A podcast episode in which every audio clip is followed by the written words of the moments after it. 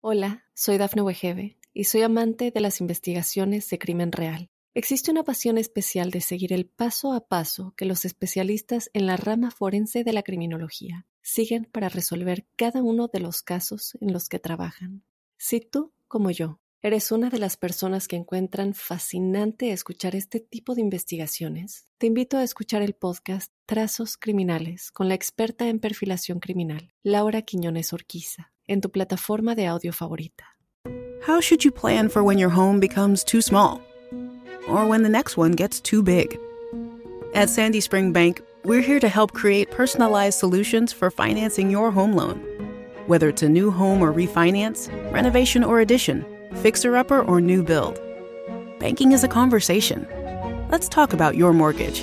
Visit sandyspringbank.com/mortgage. Mortgage, home equity, and other credit products offered by Sandy Spring Bank, Equal Housing Lender.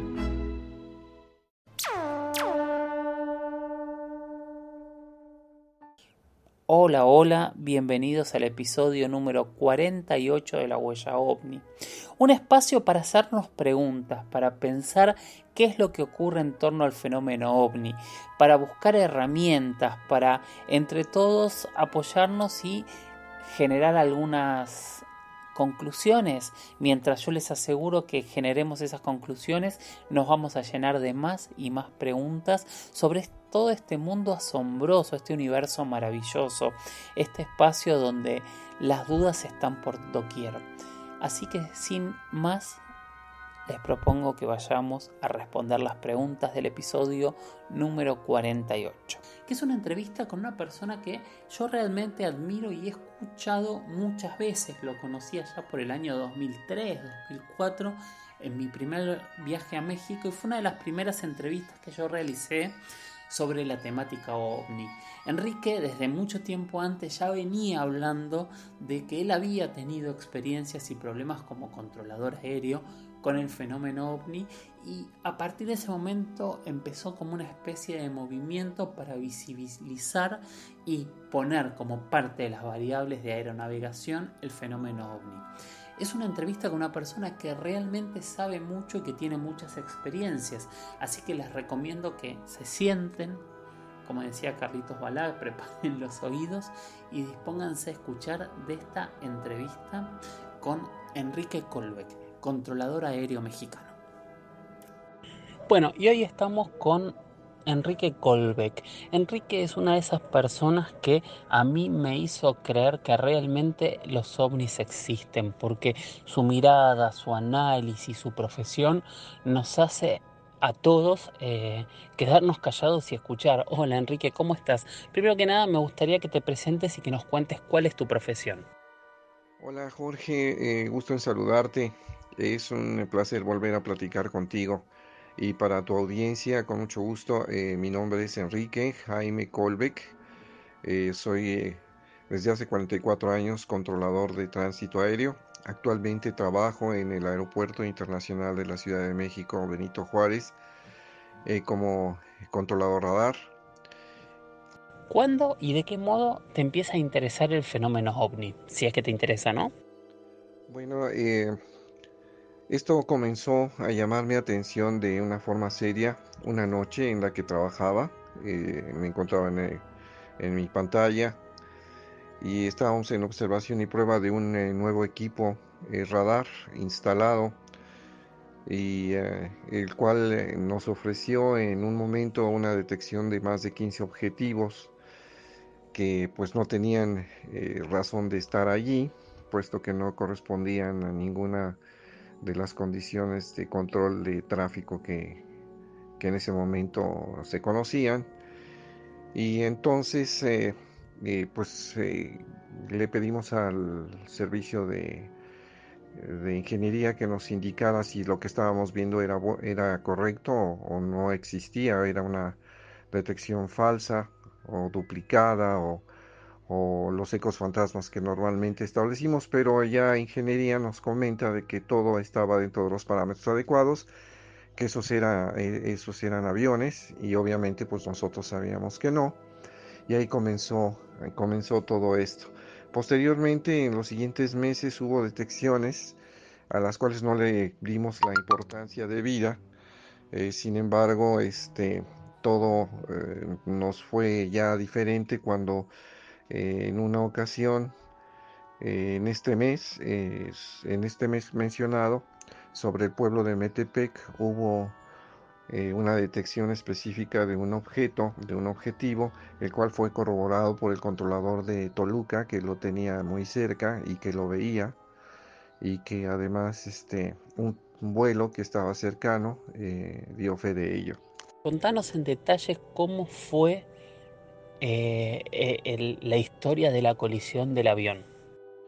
Bueno, un día 28 del mes de julio del año 1994, eh, que me encontraba eh, trabajando en la noche, eh, controlaba yo un vuelo que procedía de Guadalajara en vuelo doméstico al aeropuerto de la Ciudad de México y en el tramo en el que yo tenía que hacer el cambio de control en un fijo llamado PASTG hubo detección de eco primario de dos objetos que volaban cerca de una aeronave, eh, a, los cuales eh, pues no le di importancia. Eh, esta aeronave era el, Aeroméxico 102, creo era el número de vuelo, y entonces no le informamos directamente al piloto de ello porque supusimos que eran helicópteros, o vuelos visuales dentro del espacio de Toluca, que está muy, muy contiguo y en ese fijo que te informé al aeropuerto de México. Eh, posterior y después de un tiempo en que el siguiente controlador, el siguiente control le da el servicio y lo, lo aterriza, antes de ello eh, me informa eh, el compañero que está al que yo, el que me releva, que el Aeron México 102 había tenido una colisión con algo que reporta el piloto sobre un edificio que sirve muy cercano al marcador de la aproximación a las pistas 5 en México. Esto llamó la atención nuestra porque anteriormente, media hora antes, habíamos recibido información telefónica de personas que relacionadas con la aviación, eh, porque tenían nuestros teléfonos particulares del centro de control, informaban que habían visto un objeto sobre este edificio en vuelo estático eh, muy cerca de los aviones que pasaban por allí para el aterrizaje.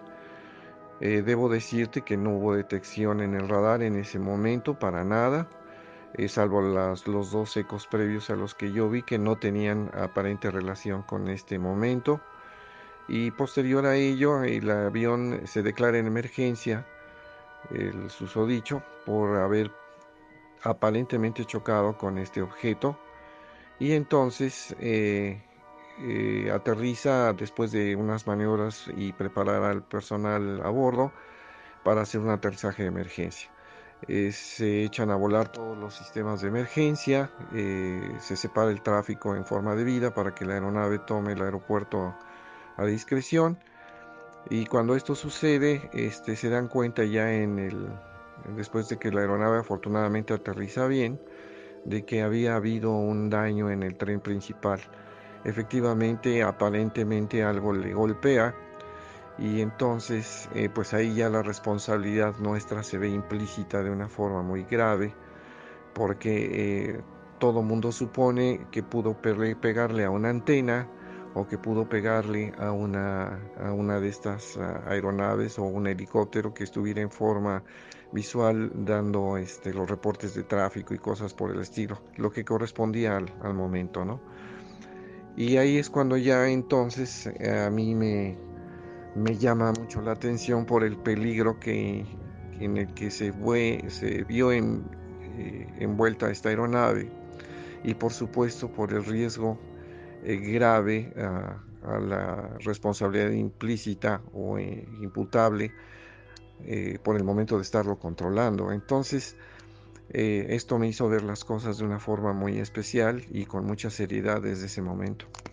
Debo aclarar también y decirte que no hubo afortunadamente ningún golpe a ninguna antena, aeronave o helicóptero eh, que estuvieran volando en la zona en forma visual y que estos tráficos visuales se mantienen por debajo de las trayectorias y altitudes de esta aeronave que estaba eh, dispuesta a aterrizar. Entonces eh, eso fue también un tema que causó bastante prurito en, el ámbito de qué pudo haber sucedido. Hola, soy Dafne Wegebe y soy amante de las investigaciones de crimen real. Existe una pasión especial de seguir el paso a paso que los especialistas en la rama forense de la criminología siguen para resolver cada uno de los casos en los que trabajan.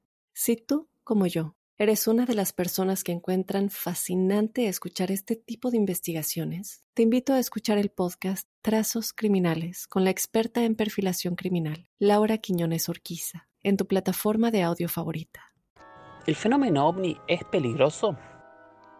Por supuesto, eh, contrario a lo que cualquiera pueda pensar, eh, no importando a qué se dedique, esto es un peligro y en mi profesión el riesgo de un incidente que pueda derivar en un accidente es, inminente, esto eh, es grave. Y eh, este fenómeno en mi opinión hace, eh, no hace distingos de ninguna especie y se presenta repentinamente, aparece y se conduce con un propósito en, en apariencia también. Esto es lo que hace riesgosa las operaciones aéreas y eh, por supuesto que esto lo sentimos todos los que vemos el fenómeno en, mi especialidad con respeto y con miedo también de que pudiéramos encontrarnos en un impasse en el cual este fenómeno al aparecer interfiera con, con, una operación aérea, ¿no? Y por supuesto en, en eh, en países como el mío, que no tiene oficialmente registrado el fenómeno como un hecho, pues evidentemente eh, la responsabilidad de control de tránsito aéreo ahí se ve implícita. Eh, pero afortunadamente y actualmente la gente ya lo ve con, eh, con un criterio más amplio, con una condición mejor. Y la gente habla definitivamente ya cuando lo ve, hablando de pilotos, controladores, personal de, de la aeronáutica, y esto le da seriedad al, concepto. también debo decirte que además del peligro evidente, esto tiene afectaciones de carácter eh, jurídico, legal, eh, como la seguridad aérea, la seguridad nacional y la soberanía de un país por estar eh, violando espacios aéreos y penetrar a un país sin permiso por supuesto, esto si alguien pensara que esto es un experimento de algún país sofisticado, ¿no? Que, pues que es irrelevante, ¿no?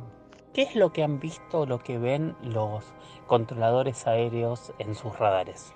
Bueno, la detección de objetos eh, eh, aéreos o móviles aéreos que cumplen con todos los requisitos de detección de los equipos radar en el nuestro y en el de todos eh, los países que lo obtienen eh, que son tamaño, que deben ser sólidos, eh, deben tener una superficie adecuada para la refracción y que se muevan, sobre todo, que estén volando.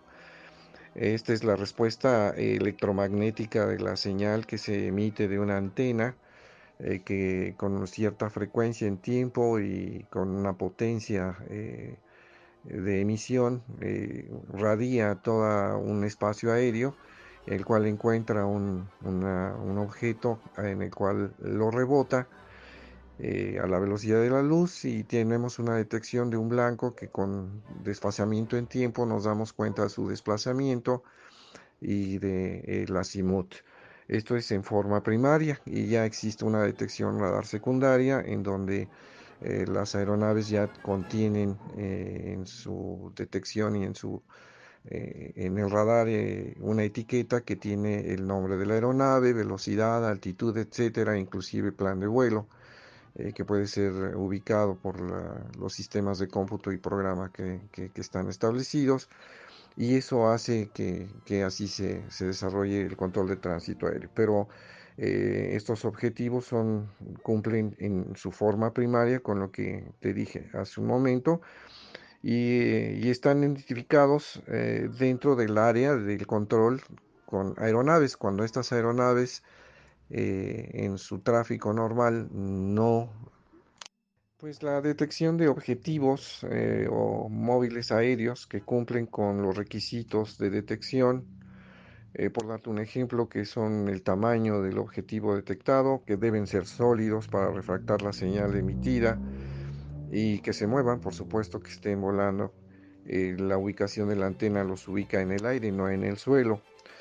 Y eh, es eh, que correspondan a la, por supuesto, a la respuesta electromagnética de una energía que se manda con una potencia determinada de una antena radar y que, por supuesto, no identifica a aeronaves en todo momento. Ese es el propósito y el espíritu. Es, esto hace que se pueda hacer el tránsito aéreo con tráfico conocido. La diferencia de, este fenómeno es que se mueve a velocidades, maniobra en forma muy diferente a, la aviación convencional y la aviación militar conocida. Eso es eh, cuando hacemos los distingos nosotros y nos damos cuenta de que no corresponde a una aeronave ilícita o algún problema de radar. Hola, soy Dafne Wegebe y soy amante de las investigaciones de crimen real. Existe una pasión especial de seguir el paso a paso que los especialistas en la rama forense de la criminología siguen para resolver cada uno de los casos en los que trabajan. Si tú, como yo, eres una de las personas que encuentran fascinante escuchar este tipo de investigaciones, te invito a escuchar el podcast Trazos Criminales con la experta en perfilación criminal, Laura Quiñones Orquiza en tu plataforma de audio favorita. El fenómeno se muestra eh, constante, aunque yo no he puesto atención en la frecuencia de este o hemos hecho algún análisis al respecto. Sin embargo, eh, cabe mencionar en que hay ocasiones en que este se presenta frecuentemente por semanas y en lugares determinados al azar, eh, como si estos fueran zonas de trabajo.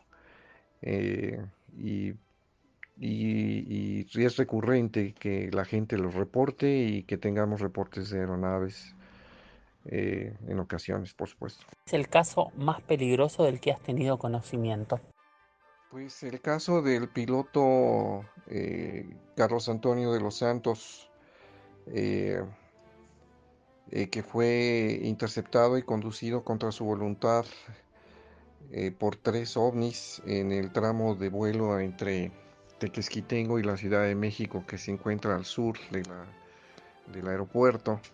Este eh, piloto venía volando de un puerto en el Pacífico que se llama Lázaro Cárdenas, venía en forma visual, traía, era un vuelo eh, ejecutivo, traía a, a, sus jefes o los jefes de, un, de una empresa y por supuesto y desgraciadamente eh, fue interceptado en esa área de Tequesquitengo por tres objetos él platica él dice ovnis así ahí está la grabación y por supuesto este él no conducía dejó de conducir la aeronave eh, por voluntad.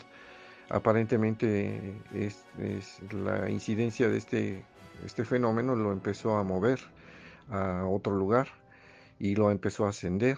Y entonces eh, después de un tramo lo dejan y pues obviamente los servicios de tránsito aéreo, eh, autoridades, eh, las condiciones médicas de precaución que a la llegada de esta aeronave a, la ciudad pues todo se tomó en cuenta y, y, por supuesto el peligro en el que se, se vieron envueltas las personas que venían a bordo, el piloto, y pues todo, todo eso fue un problema serio. ¿Qué piensas que son? Eh, honestamente y oficialmente yo creo que nadie todavía puede decir eh, qué es y a qué se debe la presencia de este fenómeno. Eh, sin embargo, sí te puedo decir que el fenómeno existe, es un hecho, que es un peligro para la aviación. parece estar conducido a voluntad y aparentemente con algún propósito, ¿no? Eh, yo creo que actualmente la humanidad está suficientemente informada de muchas formas ahora para ubicar la presencia del fenómeno. y debe considerar esto con mucho respeto, eh, precaución y posiblemente con miedo. Ahora la pregunta eh, debería ser o la obligada es el por qué está el fenómeno en el planeta y especular razonablemente lo que pueda ocurrir en el futuro. Pues si alguna vez llegamos a saber, eh, no nos guste lo que descubramos.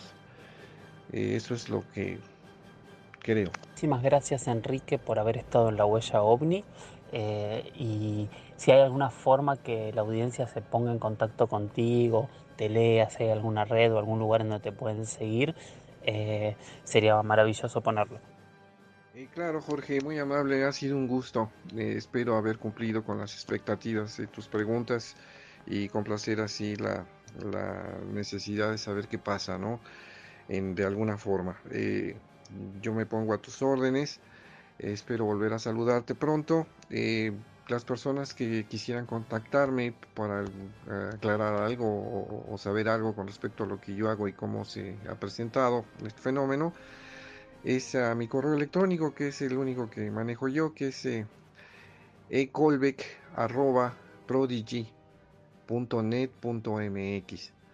Eh, es edenrique K de kilo, O de Oscar, L de limón, B de bravo, C de casa, K de kilo, arroba, prodigy como suena, prodigy con G, eh. Y muchas gracias.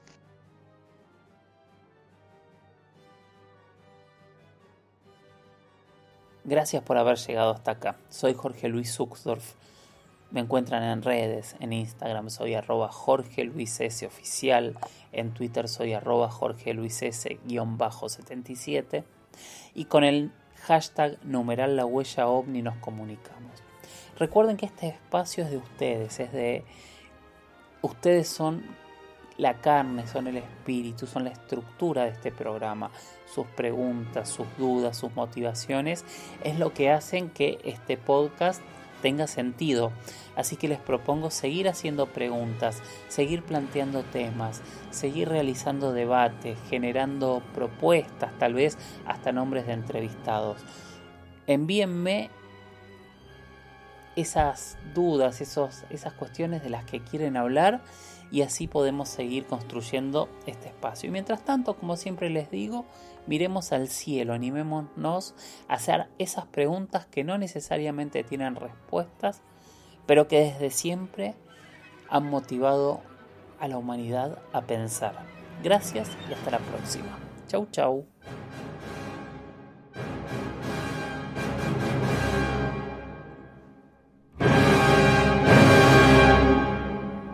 Hola, soy Dafne Wegebe y soy amante de las investigaciones de crimen real. Existe una pasión especial de seguir el paso a paso que los especialistas en la rama forense de la criminología siguen para resolver cada uno de los casos en los que trabajan. Si tú, como yo, eres una de las personas que encuentran fascinante escuchar este tipo de investigaciones, te invito a escuchar el podcast Trazos Criminales con la experta en perfilación criminal, Laura Quiñones Orquiza en tu plataforma de audio favorita.